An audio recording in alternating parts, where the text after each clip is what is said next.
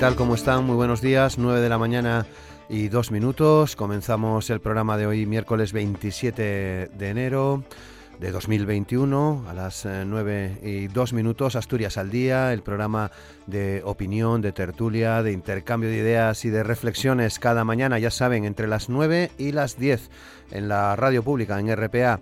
La Consejería de Salud ha confirmado 426 nuevos casos de coronavirus diagnosticados el lunes, jornada en la que se produjeron 77 ingresos en planta y 7 en UCI. Se registraron además 51 altas. Actualmente en Asturias hay 452 pacientes hospitalizados con confirmación o sospecha de COVID-19 y otras 74 personas permanecen en unidades de cuidados intensivos. Por otra parte, el lunes fallecieron cuatro personas, una mujer de 88 años y tres hombres con edades entre los 74 y los 89. Tres de estas personas residían en un centro sociosanitario para mayores. El Servicio de Salud, el SESPA, realizó el lunes 5.519 pruebas de diagnóstico. La tasa de positividad se situó en el 9,1%. 11%. 734.320 asturianos viven en los concejos afectados por cierre perimetral. Se los recordamos ayer Lena Mieres, San Martín del Rey Aurelio, Noreña, Oviedo, Gijón, Llanes, Gozón, Corbera, Avilés, Castrillón, Grado y Cangas del Narcea. La cifra total de contagios en España se eleva a los 2.629.817 desde el inicio de la pandemia. La incidencia acumulada en los últimos 14 días por cada 100.000 habitantes se sitúa en 893,4. En las pasadas dos semanas se ha registrado un total de 420.374 positivos. En el informe de ayer martes se han añadido 591 nuevos fallecimientos. La tasa de ocupación de camas ocupadas por coronavirus se sitúa en el ámbito estatal en el 24,1% y en las UCIs en el 41,27%. En los últimos siete días, hasta 7.390 personas han precisado de hospitalización por COVID-19, 243.228 en lo que llevamos de pandemia. En Europa se han notificado al menos 30.700.000 casos confirmados, según la Organización Mundial de la Salud. A nivel global se han notificado a nivel mundial al menos 95 millones y medio y más de 2 millones de personas fallecidas. La Unión Europea recomendaba esta semana, el lunes, que se aíslen todas las zonas que superen una incidencia acumulada superior a los 500 casos por 100.000 eh, habitantes. Además, propone a los países miembros que recomienden no viajar a los ciudadanos dentro y fuera de sus fronteras ante la alta incidencia del coronavirus. Hoy miércoles se reúne por tercera vez la Comisión Europea con AstraZeneca y representantes de los 27 gobiernos de la Unión, después de que el laboratorio anunciara el pasado viernes que no iba a ser capaz de cumplir con los compromisos de entrega de vacuna contra la COVID-19. Y Bruselas parece que no se fía y aumenta la presión, amenazando con cualquier medida necesaria, es decir, con los tribunales, y anunciando reglas de transparencia sobre las exportaciones. Es decir, desde la Unión Europea sugieren que AstraZeneca ha vendido a otros países las vacunas destinadas a la Unión Europea. Así que en la Unión no se fían y precisamente por el hecho de comprar para 450 millones de habitantes con la ventaja de lograr precios competitivos, les hace sospechar que las vacunas han podido acabar en otros mercados, como el británico, que aprobó la vacuna de, AstraZeneca el 30 de diciembre. La Agencia Europea del Medicamento prevé dar su visto bueno esta misma semana, el próximo viernes día 29 de enero. La vacunación acapara la atención, además, ya se pueden imaginar, ya lo saben, por otro asunto. Día tras día y mientras avanza la campaña de vacunación en España, afloran de forma casi incesante casos de políticos, alcaldes, militares, curas que han recibido su vacuna y que ante la avalancha de críticas han provocado algunas dimisiones. La Fiscalía de Murcia, por ejemplo, ha abierto diligencias a raíz de la presentación de dos denuncias, pero más allá de las consecuencias políticas, esto es el cese de sus responsabilidades públicas o el reproche ético y moral que puede tener esta conducta, veremos si estas denuncias tienen recorrido, si esto encaja en nuestro Código Penal. En Asturias, la Consejería de Salud insistía anoche en un con un comunicado en que el Ejecutivo asturiano reitera que no ha sido vacunado ningún alto cargo, ni el presidente, ni los consejeros, ni los viceconsejeros, ni los directores eh, generales, ni siquiera la gerente del Servicio de Salud. La, precisamente la gerente del Servicio de Salud, Concepción Saavedra, recordaba que el Principado ha desarrollado la campaña de vacunación contra la COVID-19 para todos los profesionales sanitarios, incluidos los equipos directivos, independientemente de su categoría o de su situación actual. Y recalca que, por ejemplo, los liberados sindicales también han sido vacunados porque podrían ser activados de nuevo para su reincorporación a su puesto de trabajo en función de la evolución de la situación epidemiológica. Por otra parte, un total de 43.900 personas han recibido ya en Asturias al menos una primera dosis de la vacuna, de las que 9.000 han completado ya la pauta de dos inyecciones. Y en medio de todo esto, Salvador Illa compareció al finalizar el Consejo de Ministros eh, de ayer en la Moncloa para hacer un último balance de la evolución de la pandemia y una valoración de meses al frente de esta cartera. El candidato del PSC a la Generalitat dijo no arrepentirse de nada y mostró su respeto y su máximo reconocimiento a las personas con las que se ha cruzado en estos meses al frente del Ministerio, desde los portavoces parlamentarios en la Comisión de Sanidad a los consejeros de Sanidad de las comunidades autónomas, pasando también por los trabajadores de este sector. A estas alturas del día ya saben que Carolina Darias asumirá la cartera de Sanidad y la vacante que deja en política territorial y función pública pasará a manos del catalán Miquel Iceta, un reajuste que el presidente Pedro Sánchez ha definido como mínimo. Con estos temas sobre la mesa, hoy recibimos a Alberto Rubio, Raimundo Abando, Hipólito Álvarez y Miguel Ángel Fernández.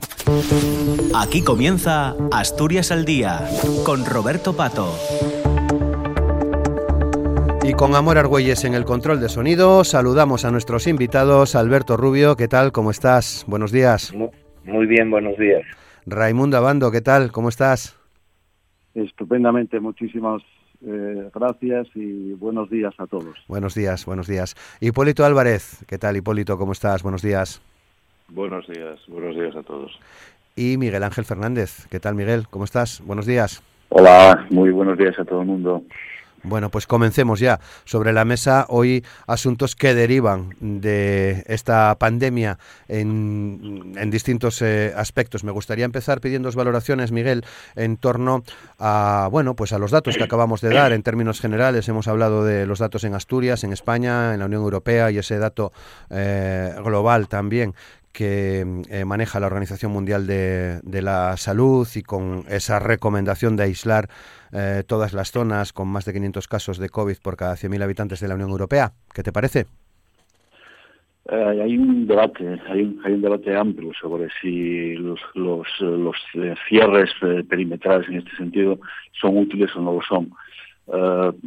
yo no soy muy partidario de estos pequeños cierres porque me da la sensación de que son un parche bastante poco práctico. En cualquier caso, insistiendo mucho en las líneas generales de lo que yo vengo hablando durante todos estos días de atrás, hay que asegurar que el virus mata, hay que asegurar que el virus deja secuelas importantes, hay que asegurar que el virus eh, deja eh, unos periodos muy largos de inhabilitación.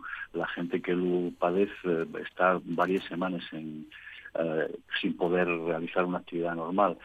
Y un dato que es bastante preocupante, que nos tiene que llamar a todos la atención, y el tema de cómo se está desarrollando la ocupación de los de UCI, de las unidades de cuidados intensivos. Mira, el último dato que yo tengo aquí encima de la mesa, es del viernes pasado, es decir, todavía la situación era un poco menos grave que lo que tenemos ahora, y el 76% de las UCIs de Asturias están ocupadas por gente con COVID. ¿Esto qué significa? Que el resto de personas que tengan enfermedades, vamos a, decir, entre comillas, eh, como normales, no va a tener espacio en, donde poder estar. De hecho, una ciudad tan importante como Áviles solamente tenía seis plazas de UCI que no estuvieran ocupadas por enfermos de COVID. Esto exige eh, tomar medidas serias todos los, eh, expertos aconsejen que no nos mezclemos los unos con los otros, que nos vayamos separando y por tanto parece recomendable que la gente eh, esté más tiempo en casa que en la calle. Los eh, cierres de pequeñas zonas yo no los veo porque me parece que en el caso concreto de Asturias, y lo estamos viendo día tras día, toda la unidad central, toda la, geografía central de Asturias y como si fuera una ciudad por tanto, no tiene mucho sentido cerrar hoy una, un municipio, mañana al otro y pasado otro. Al final, toda Asturias Central va a quedar cerrada, eh, queramos que no en los próximos los próximos días. Por tanto, valdrá más tomar la decisión, aunque nos duela, tomarla ya desde el principio, es decir, que se toman medidas más drásticas en el centro de Asturias, que en este momento que está mucho mucho más afectado que el resto. Hipólito. Sí, bueno, vamos a ver. Yo creo que si algo hemos aprendido, y esto lo repetimos continuamente, es que la medida más eficaz es la distancia o el distanciamiento personal, ¿eh? el distanciamiento interpersonal. Y por otra parte, hemos aprendido o hemos visto las consecuencias de no hacer caso en febrero o en enero a la Organización Mundial de la Salud, en febrero a la Unión Europea, etcétera, etcétera. Y también es cierto que creo que estos meses han debido eh, o deberían haber servido para aprender de lo que está sucediendo en otros países y que esa prueba y error que es catastrófica y mortal en esta situación eh, se está produciendo por delante de nosotros. Vamos a ver, eh, estamos sufriendo la, tercera ola. Yo no sé si es la tercera o la cuarta, porque esto depende de quien, de quien la defina y está siendo muy grave. Estamos viendo cómo los efectos de la reducción de las medidas de distanciamiento social en, en Navidades están teniendo sus consecuencias ahora. Bueno, eh, yo creo que, que, nuestros eh, políticos o los eh, responsables, que ya no sé si lo son, deberían tomar medidas en, en, esta dirección. La Unión Europea está dando una serie de instrucciones y yo no sé si la raya está en 500, en 400, o, también depende de la movilidad que exista en cada, en cada zona. Lo que sí es cierto es que no vale solo con tomar medidas, sino que además eh, vigilar que efectivamente se cumplan. En este sentido, eh, sean cierres perimetrales, sean cierres eh, totales, sean de alguna manera de lo que se trata es de tomar medidas y que se produzca ese, ese cumplimiento. En cualquier caso, parece que estamos en una situación donde lo que predomina es esa desesperanza me sorprende, y por eso decía mi duda sobre la responsabilidad, en paralelo hemos asistido estos días a anuncios de, desde el, noreste de España, desde Cataluña, eh, de cómo se va a permitir no solamente la asistencia a mítines eh, saltándose los confinamientos, sino incluso el voto de positivos en COVID yo creo que no sé dónde estamos. ¿eh? Yo creo que, que, no saben exactamente y que quizá haya una intencionalidad política en determinadas medidas y no es bueno, hablaremos después del Ministerio de Sanidad, no es bueno, eh, y todos lo hemos visto, mezclar la intencionalidad política con medidas sanitarias que al final tienen consecuencias letales. No olvidemos que en las últimas 24 horas han muerto 600 personas, con nombres y apellidos. Eh, Raimundo.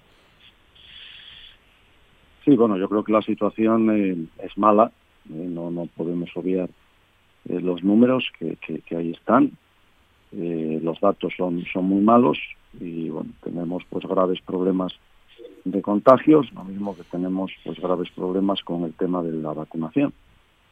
en estos momentos, pues hablar de cierres perimetrales, no cierres perimetrales, pues, pues yo creo que es que ni ellos mismos lo saben. Yo particularmente soy más partidario de los cierres perimetrales porque, bueno, creo que, que son efectivos, se ha demostrado en Madrid en la, en la segunda ola, eh, con unas bajadas sorprendentes durante, durante casi un mes, y, sin embargo, bueno, pues, pues perjudican menos ¿eh? a, la población y sobre todo a los negocios y sobre todo evidentemente a la hostelería que son los más perjudicados eh, que, hacer un, cierre total.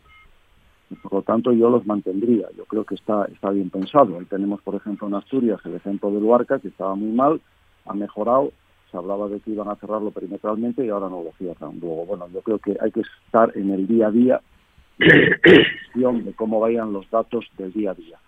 A partir de ahí, bueno, pues, pues hay que seguir insistiendo en determinados temas, ¿no? A mí me sigue sorprendiendo, por ejemplo, el tema de los colegios. ¿eh? Eh, todo el mundo da por hecho que los colegios tienen que estar abiertos. Es que, claro, cuando en una semana en Asturias hay 547 positivos en colegios, 547 positivos en colegios en una semana, bueno, yo me hago una pregunta y es, pero bueno, eh, yo comprendo las dificultades que tiene cerrar los colegios, pero, pero bueno, a lo mejor hay que planteárselo, porque claro, estos 547 personas, alumnos y profesores, eh, se van a sus casas, en sus casas contagian a familiares, los familiares contagian a otros. En fin, bueno, yo creo que habría que darle una, una vuelta a esto. ¿eh? Y lo demás, pues lo que nos queda es apurar las vacunas, vacuna, vacuna y vacuna. Hay que, hay que tratar de tener la máxima prioridad respecto a la obtención de vacunas y tratar de vacunar a la gente lo antes posible. Es que no, no hay otra. ¿eh? No hay otra. Alberto. Seguimos sin controlar el virus. O sea, lo evidente es que se sigue sin controlar el virus. Eh, y esto no, no, no está siendo una exclusividad ni de nuestra región ni de nuestro, nuestro país. Estamos viendo que lo que se está dando en todo el mundo es más o menos los mismos, con las variables de las medidas que están tomando los diferentes gobiernos, pero que al final está ahí.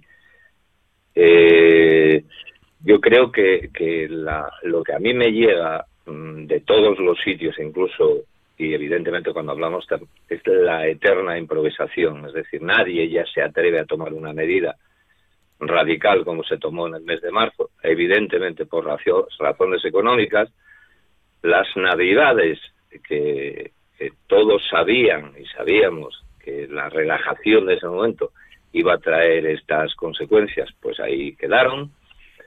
En estos momentos hay una especie de mapa diario que, a veces resulta hasta complicado entender, aparte de que eh, la consejería sacó unos un, mapa anterior eh, cómo iba a medir a partir de entonces eh, los cierres perimetrales.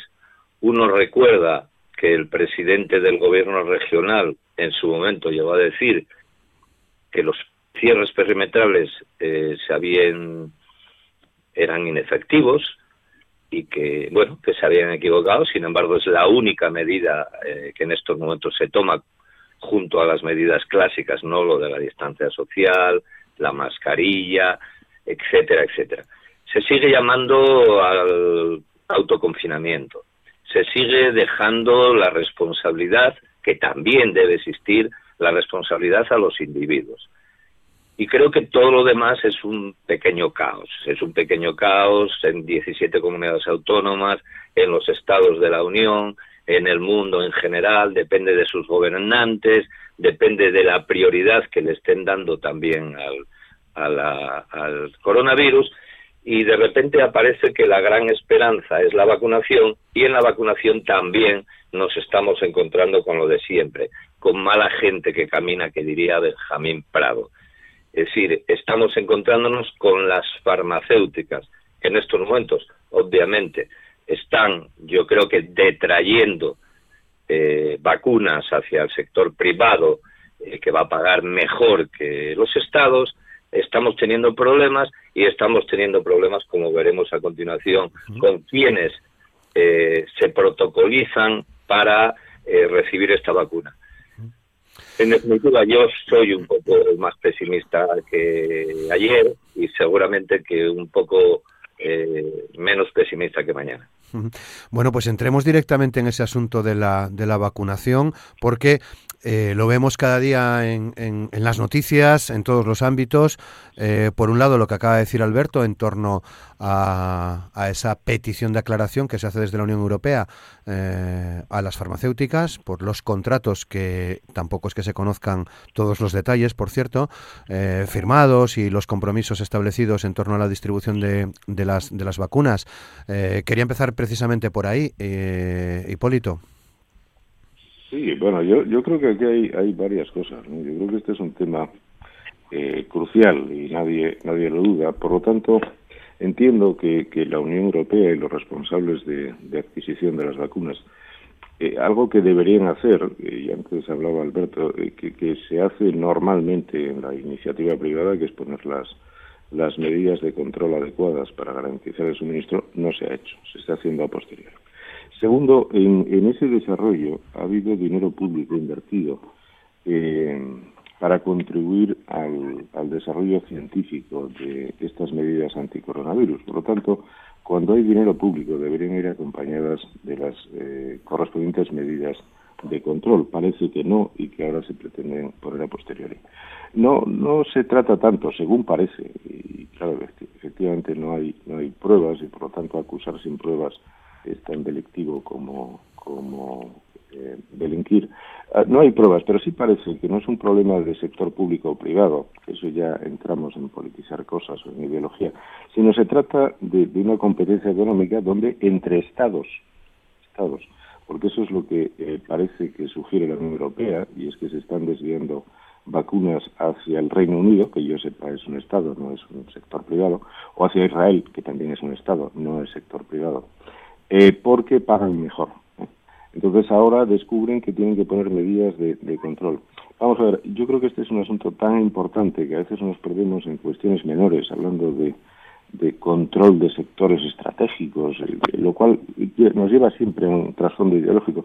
Y sin embargo, algo tan vital, no, solo estratégico, vital, como es la vacunación y la supervivencia, ya no la salud, la supervivencia de las personas, pues parece que no se han puesto las medidas de control adecuadas.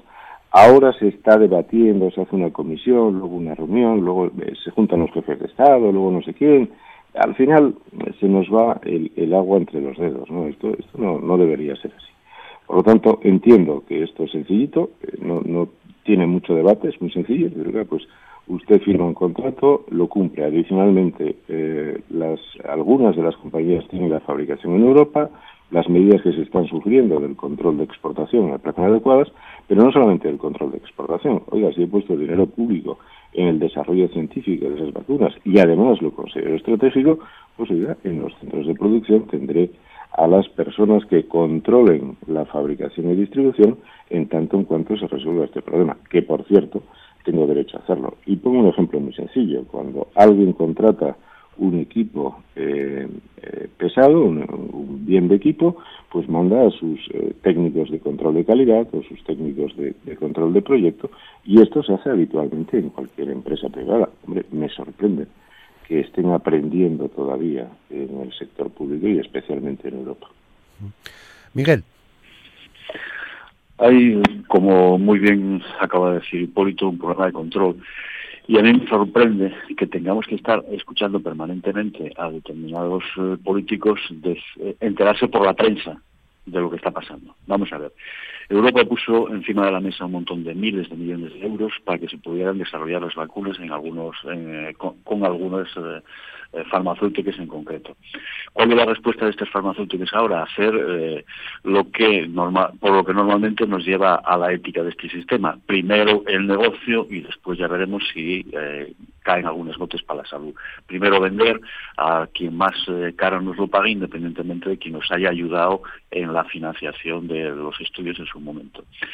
Y en segundo lugar, yo creo que tanto los parlamentarios europeos como al, nivel que a nosotros nos corresponda, incluso los concejales de nuestros ayuntamientos, tienen que preocuparse de las cosas antes de que sucedan. Hay un contrato, antes de que se firme el contrato, hecho una ojeadina. ¿Qué trabajo te cuesta? ¿Mm? Además, para eso te pagamos. Mira a ver cómo, en qué condiciones está ese contrato y si es correcto o no es correcto. Yo me recuerdo a un viejo político que desafortunadamente para él luego no, tuvo la suerte de que su partido lo apoyara, metió en un ayuntamiento viendo miles de legajos de todos y cada uno de los expedientes que había. Y yo decía, ¿cómo tienes paciencia para todo esto? Decían, porque ya era mi obligación. Yo estoy aquí para defender a los ciudadanos y tengo que ver lo que se está cociendo. Y esto es lo que tienen que hacer todos. Ahora mismo resulta que también nos está escandalizando que eh, se está colando la gente a la hora de vacunarse. Bueno, vamos a ver. Si hay un... Hoy se perdió la comunicación con, con Miguel, la, la recuperamos en cuestión de segundos. Mientras tanto, Raimundo. Sí, yo creo que, en fin, a mí lo que me llama la atención es ahora eh, que la Comisión Europea esté, bueno, pues protestando de que, en fin, de que se está incumpliendo y tal. Bueno, yo creo que lo primero que hay que hacer en estos casos eh, es eh, que haya una transparencia total. O sea, nadie sabe los contratos que firmaron. Luego ya a mí me hace sospechar, porque claro, si los eurodiputados, que son los, que realmente tienen al final el poder legislativo de la Unión, están pidiendo los contratos porque solo los conoce la Comisión y no los conocen ellos, pues a mí ya esto mm, me da que pensar. Yo creo que hay una cierta falsa, una cierta falta de transparencia en esos contratos. Por otro lado, decía Miguel Ángel, Europa ha puesto, no, Europa no ha puesto ni un euro en el tema de las diferentes eh, de los diferentes laboratorios. Europa no puso un euro en Pfizer, ni puso un euro en Moderna, ni puso un euro en AstraZeneca. Es decir, que lo, fueron ellos quienes avanzaron todo lo que realmente cuesta eh, eh, lo que son los nuevos medicamentos. Otra cosa es que evidentemente Europa y cualquier país y todos los países del mundo han comprado mediante unos contratos que han hecho con ellos, pues una serie de vacunas. Pero esto es otra cosa. Ahora, a mí me llama la atención, o sea, porque es difícil, entendible, que unas empresas tan importantísimas como pueden ser pues Pfizer, Moderna o AstraZeneca incumplan sus contratos porque sí. Algo tiene que haber ahí para que, bueno, por determinadas circunstancias ellos puedan aplazar las entregas, que es lo que están diciendo, y además están negando que eso sea así. Luego, bueno, a mí me llama, me llama a pensar que algo raro hay detrás de esos contratos. Por otro lado, bueno, hay un problema de vacunas, es una realidad, pero bueno, eh, Estados Unidos ha comprado ayer 200 millones más de vacunas. ¿Por qué? Bueno, porque, porque quiere quedarse muy largo en relación a todo lo que ha comprado y ha comprado más de 500 millones de vacunas para 350 millones de personas. Luego, bueno, o sea, yo creo que hay, hay países que se van adelantando y se están adelantando, como decía Hipólito, pues por ejemplo es el caso de Israel o de todos los países de Middle East. Bueno, pues, pues, pues yo creo que es que hay países que se están demostrando más ágiles que otros y en este caso, pues desgraciadamente, nosotros que dependemos de la Unión Europea, y es la Unión Europea quien compra para todos los países de la Unión Europea, bueno, pues está, está demostrándose que no están siendo eficaces en la compra de estas vacunas ni en el seguimiento de los contratos y yo creo que lo que queremos ver todos es qué realmente han firmado con estas empresas farmacéuticas. Miguel, ya estás ahí, ¿no? Sí, señor. Sí, por si quieres terminar el argumento, por favor. Mucho, lamento, mucho que no puedo no pagar en cuanto al teléfono, pero bueno, seguimos. eh, yo estaba yo estaba antes y bueno, ahora por lo que escucho a, eh, a Raimundo, habla de, del tema del control de los contratos y todas esas cuestiones, yo creo que en esto estamos todos, todos de acuerdo. Y por otra parte, lamento mucho que dentro de las empresas que se fueron desarrollando no haya no hayamos tenido la capacidad para invertir más en empresas del Estado español, que nos hubiera ido bastante mejor. Cuando, por las noticias que hay, hay varios procesos bastante desarrollados en este sentido. ¿no? Entonces, tirar un poco por, por los investigadores de nuestro suelo, que son bastante buenos en general y que muchas veces no tienen los medios adecuados como para desarrollar.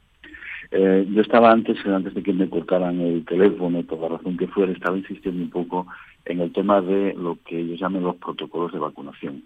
Eh, como ya es necesario que estén suficientemente claros y que los sigamos.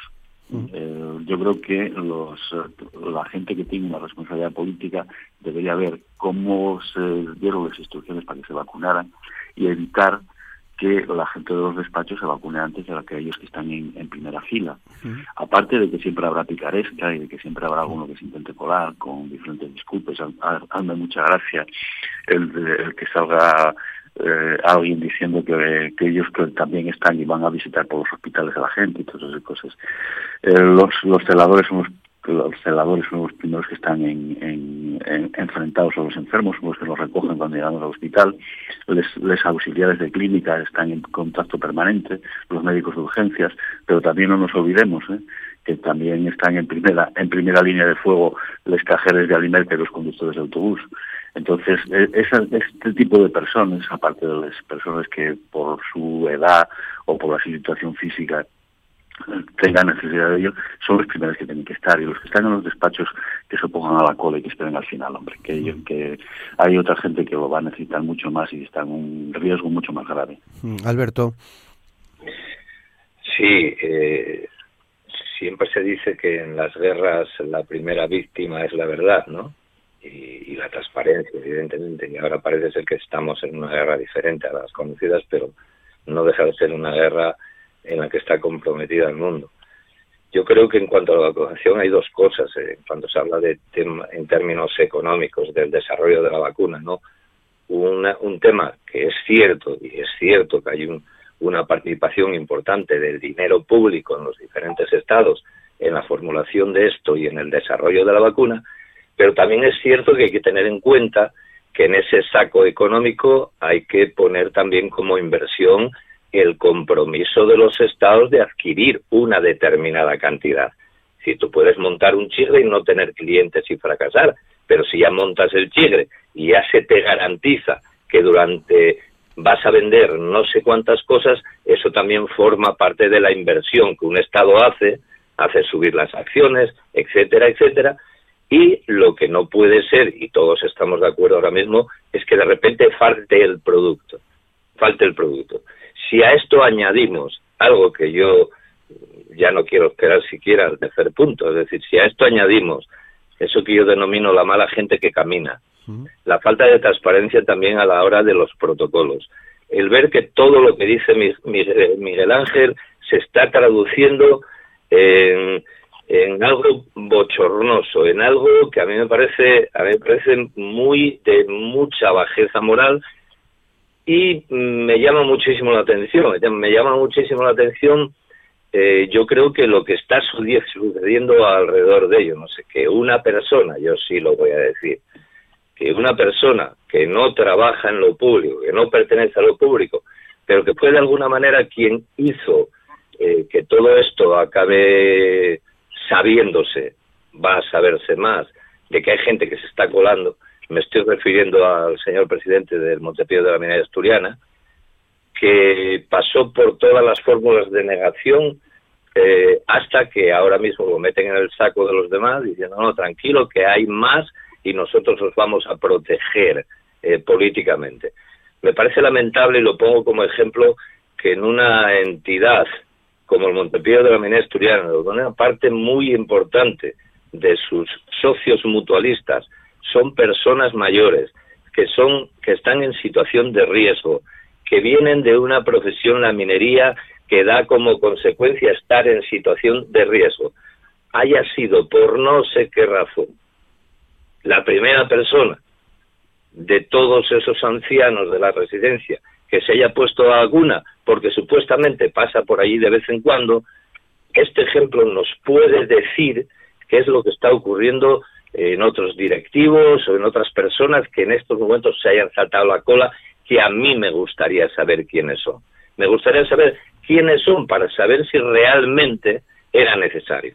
Yo estoy convencido de que, no sé, por coger las residencias de ancianos, yo estoy convencido y así tiene que ser, que desde el director hasta, eh, no sé, el último el último trabajador que menos cobre en, en ese sitio deben de estar vacunados no distingo entre unos y otros, pero quienes no están allí tendrán que pasar por los controles, los filtros y el protocolo que tengamos el resto de las personas.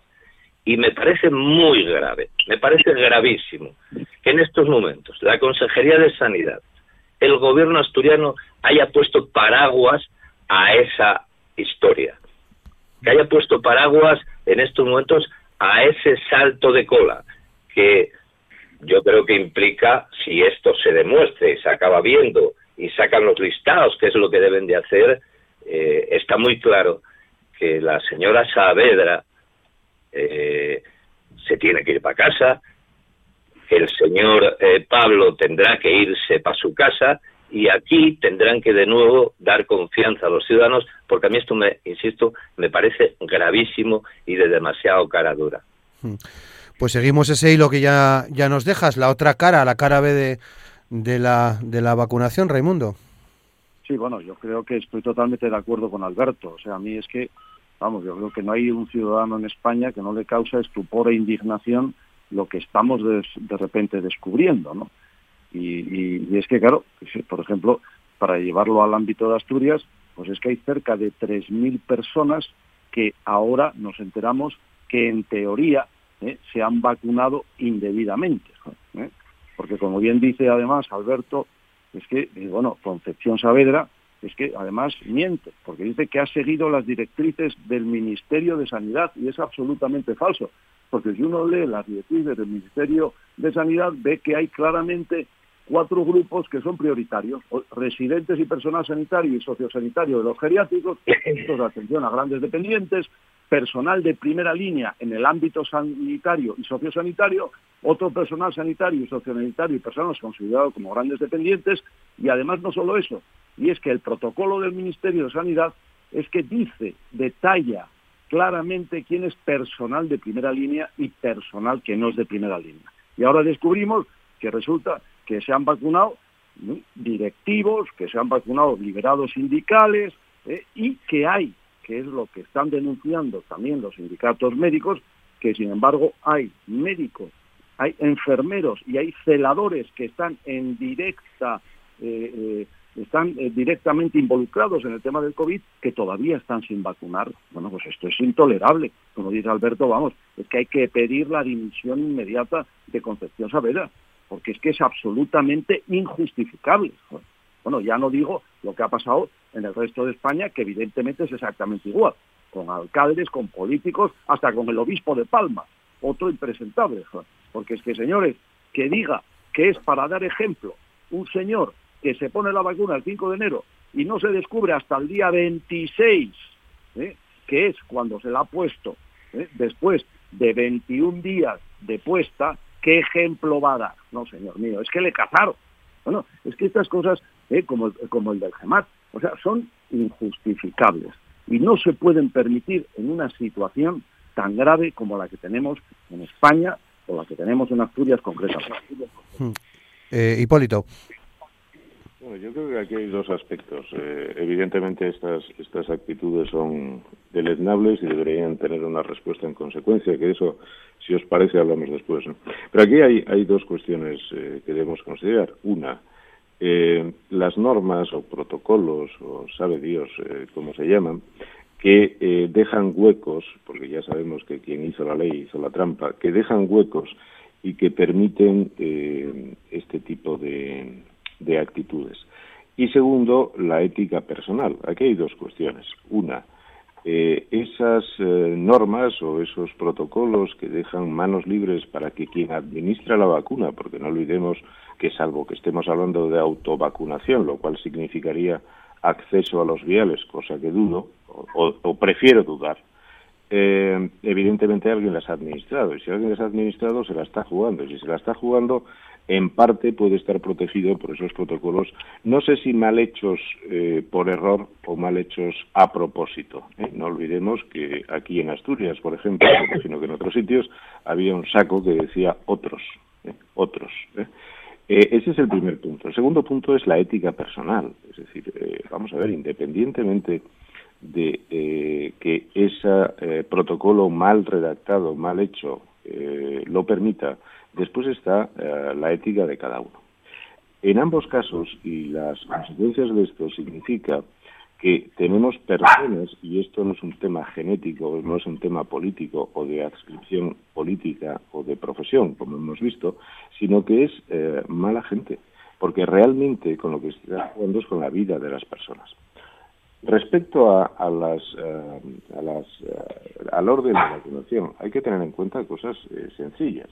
Por una parte, quien tiene riesgo de contagio, por otra parte quien tiene riesgo de contagiar, y luego aquellas personas que tienen un riesgo de mortalidad alto, como hemos visto, personas más eh, de, una edad mayor a los 60 o 65 años, etcétera. Entonces, cuando por ejemplo se emplean argumentos como sobraban vacunas, hombre, yo creo que es una estupidez enorme decir que en una situación crítica como la que estamos sobra el remedio para la muerte. Me parece algo tremendo. Las consecuencias, es que en este caso se está jugando con la vida. Las dimisiones, son un acto burocrático. Tiene que haber otras consecuencias. Aquí estamos hablando de cohecho y de prevaricación, pero es que además estamos hablando de personas que tienen una ética tan pobre que sería, si son capaces de jugar con la vida de otros, con el riesgo de la salud de otros, son capaces de hacer cualquier cosa, cualquier cosa, porque muchas veces se les hincha la boca con, casos de corrupción, pues que si los que si los seres, que si lo que sea, pero vamos a ver, alguien que es capaz de jugar con la vida ¿Tenemos alguna duda de que puede hacer cualquier otra cosa con nuestro dinero o con la cosa pública? Ninguna. Por lo tanto, consecuencias deben ser graves. No se trata de poses como suspensión de militancia, no, señores. Estas personas tienen que tener consecuencias muy, muy graves. Y aquellos que permitieron el hueco, porque no estamos hablando solo, como decía, de la ética personal, aquellos que permitieron que la ley tuviera huecos o que la norma tuviera huecos, también tienen que tener consecuencias. Eh, sujeta esa fiera, eh, eh, Hipólito.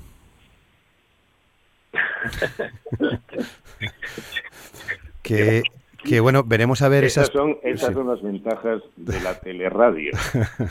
Quiere opinar. Quiere opinar, sí, sí. No sabemos en qué sentido, pero parece que tiene opinión también. Pensemos que en una situación tan grave, tan grave, si hasta una Westi se cabrea, Imaginemos lo que deberíamos hacer los humanos. Bueno, que veremos a ver ese, ese aspecto que dejaba ahí sobre la mesa eh, Hipólito. Hasta donde sabemos, en Murcia, en la Fiscalía, se han abierto diligencias, pero he visto, y supongo que vosotros también, opiniones eh, de uno en, uno y otro sentido sobre el encaje, eh, digamos, legal que esto, que esto, pueda, que, esto pueda tener. veremos a ver por dónde, por dónde van las cosas. 9 y 43, último punto. Salvadorilla. Alberto. Sí, antes de eso yo creo creo que deberíamos también saber que este proceso de vacunación o casualidad se hace en los primeros momentos de la vacunación, es decir, no es algo que fue goteando, no, no, fue en el primer momento de empezar a vacunar se coló toda esta peña.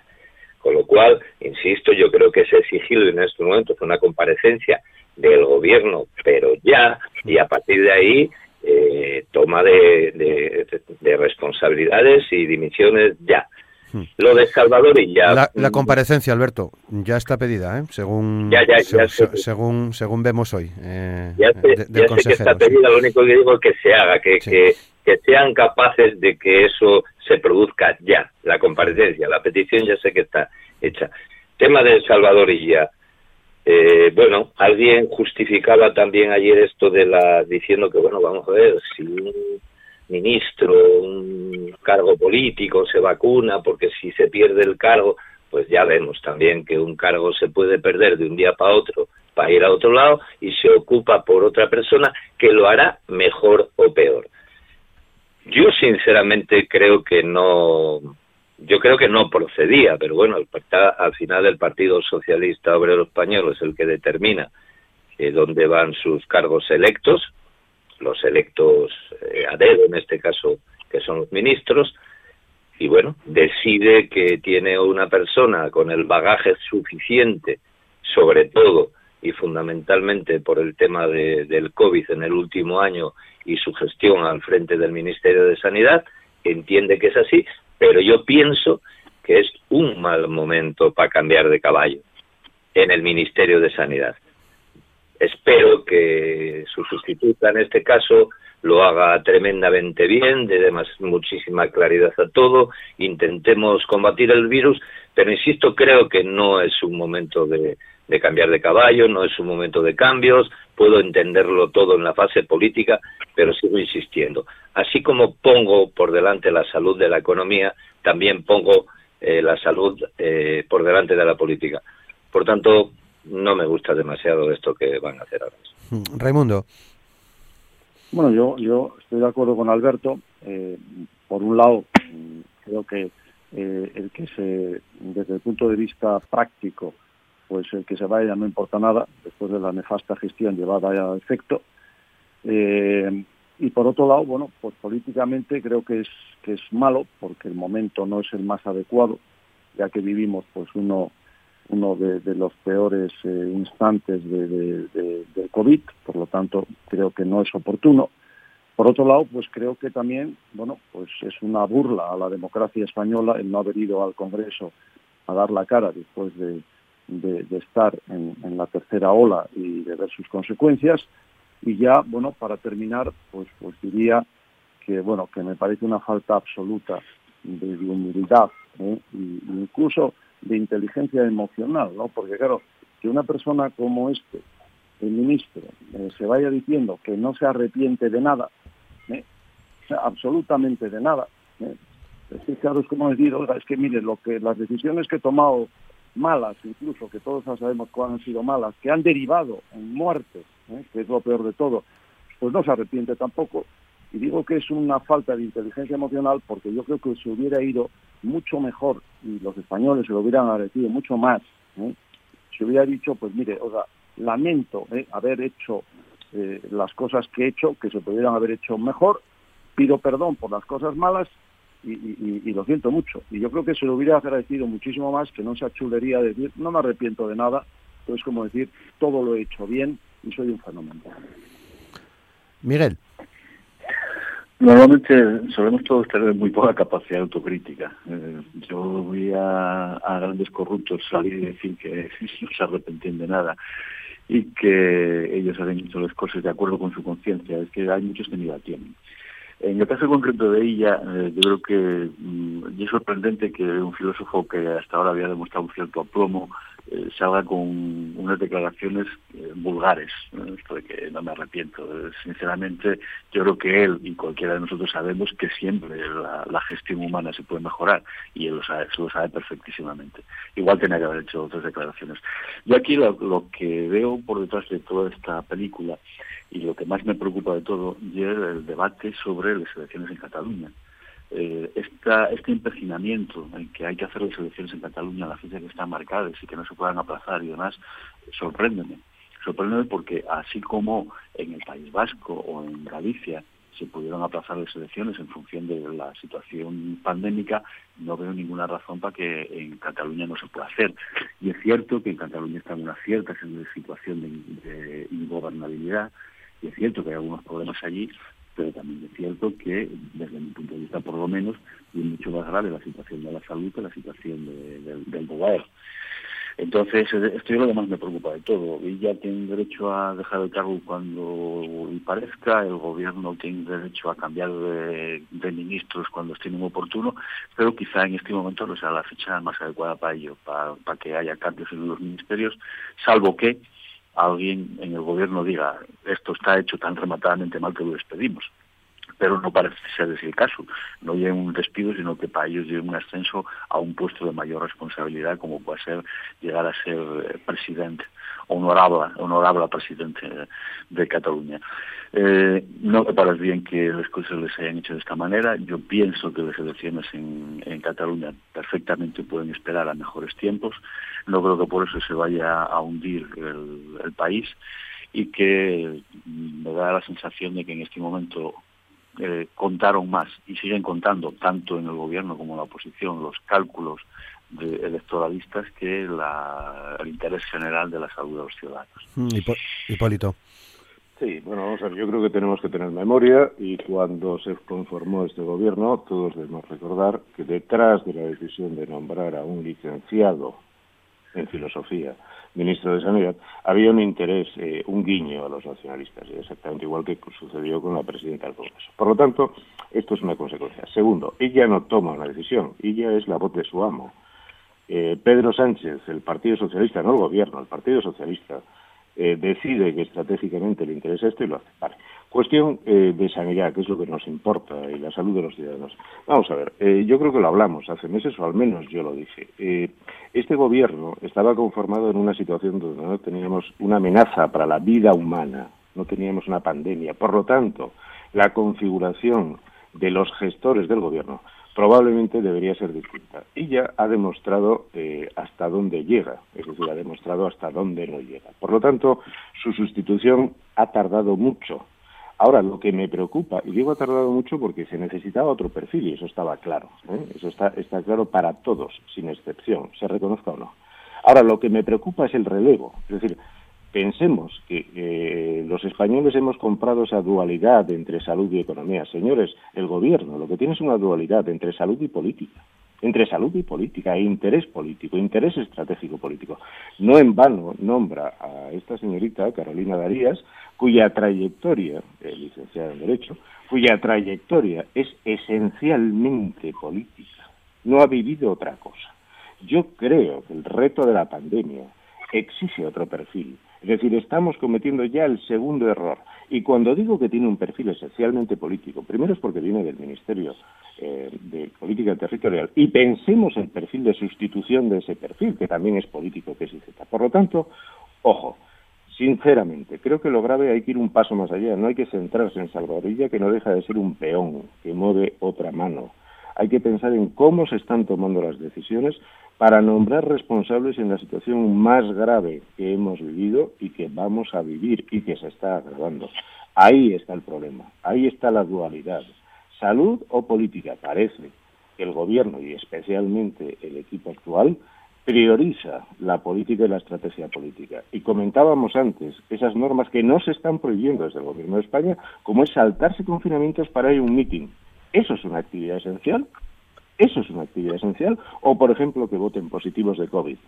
¿Es eso una actividad esencial? ¿Es eso cuidar la salud de los ciudadanos? Y este supuesto ministro de Sanidad no ha dicho nada respecto a esto. Hablan de que si las elecciones son en febrero, en marzo, en abril, pero no hablan de la salud de las personas, del riesgo de la salud para las personas en este tipo de decisiones, como es saltarse confinamientos perimetrales, como es el permitir el voto de positivos y contagiados por COVID. Mm, Alberto. Sí, a ver, yo yo dije más o menos lo que lo que lo que quería desde el punto de vista de que al final eh, tienen todo el derecho en política de hacer lo que crean oportuno dentro de los partidos. Que tienen derecho también a, elegir y a poner los ministros. Luego nosotros consideramos eh, cómo ejercen cómo ejercen ese, ese ministerio pero yo lo que me quedo fundamentalmente es en, también en lo que en lo que considero. Creo que es un mal momento para hacer cambios. Creo que es un mal momento para pensar en política todos. Y lo venimos diciendo, yo creo que desde el programa 1 que hablamos del COVID. Siempre estamos hablando de la salud pública, siempre estamos hablando de proteger a los ciudadanos, siempre nos quejamos de lo que estaba pasando en el ámbito político, de estar aprovechando la pandemia para otras cosas y acusábamos a la oposición, pues en estos momentos yo tengo que decir que el gobierno se equivoca, que Pedro Sánchez se equivoca, que no es un momento de cambiar caballo en la mitad del río y que este es un momento de dar mucha confianza a los ciudadanos. Con lo cual, lo que al principio decíamos que era esto de que cada vez tenemos menos confianza y cada vez parece más difícil eh, combatir el virus y que se dan más palos de ciego en las cosas que sí podemos hacer, no podemos entrar en estos cambios, como no podemos proteger a esos señores sinvergüenzas que se hayan vacunado en estos momentos conscientemente de que le estaban quitando la vacuna a otras personas que la necesitaban antes que ellos. Raimundo. Sí, bueno, yo, yo, yo creo que respecto ahí ya estamos todos de acuerdo. Y respecto a los cambios, bueno, pues yo creo que Carolina Darías pues es una mujer eh, que, va a continuar con la política de, de, ella. No en vano, pues es una eh, funcionaria que lleva metida en política 22 años, luego hará lo, que le digan, no, le va a quedar otro remedio, lo lleva haciendo desde hace muchos años. Y luego, pues bueno, el cambio de, de la propia Darías por Miguel Iceta, bueno, pues es dejar en manos, digamos, de, del PSC, del Partido Socialista Catalán, pues el desarrollo un poco del, futuro territorial de Cataluña, ¿no? O sea, yo creo que, que bueno, Miguel Iceta, pues, ¿qué vamos a decir de él, no? Un señor que desde los 18 años lleva metido en el Partido Socialista, que empieza a ser ya eh, secretario de las Juventudes Socialistas, 18 años, que lleva viviendo 33 años de la política, ¿eh? y que recordar que fue el que dijo aquel de que en España hay eh, hay eh, ocho naciones, ¿no? Incluso llegó a decir nueve, porque bueno, que si el preámbulo de Navarra se lee bien, que a lo mejor hay hasta nueve naciones en España. En fin, no no vamos a descubrir a, un señor que, que, que para mí pues no será muy hábil para algunas cosas, no lo digo que no, no será será posiblemente pues una persona muy muñidor de todos los temas internos del Partido Socialista Catalán, pero que para mí tiene muy poca consistencia y muy poca credibilidad. Miguel, por rematar ya, 956. Sí, no, muy rápidamente, ya que salió lo, ya que salió lo Z, yo solamente ver la cara que puso cuando el periodista preguntó si iba para ministro y dijo, bueno, cuando salga el nuevo último de la provincia, pero ponía esa carina de rapacín delante del de, escaparate de una pastelería, que dije, bueno, peligro, aquel que tiene tanta ilusión por tener una cartera ministerial, no creo yo que, que, la vaya a desarrollar bien, más en estos tiempos. En estos tiempos, ser ministro eh, de casi un castigo, teniendo en cuenta todo lo que tenemos encima. No me parece a mí que sea como para alegrarse que te metan ahora mismo en un gobierno con toda la cantidad de problemas que hay ahí no creo que sea un gobierno precisamente para pasearse, sino un gobierno que exige remangarse y trabajar duro. Eh, y Z no me genera confianza, ¿qué queréis que os diga? Y último minuto para ti, Hipólito, si quieres añadir algo, 9.57. Sí, a ver, yo básicamente dejar un mensaje, y esto son, son lecciones eh, universales. Eh, cuando alguien no funciona, no sirve, no vale, para el reto que tenemos eh, debe cambiarse. Y si hay que cambiarlo 27 veces, se cambia. Vamos a ver, aquí hay que tener claro el objetivo final el objetivo final.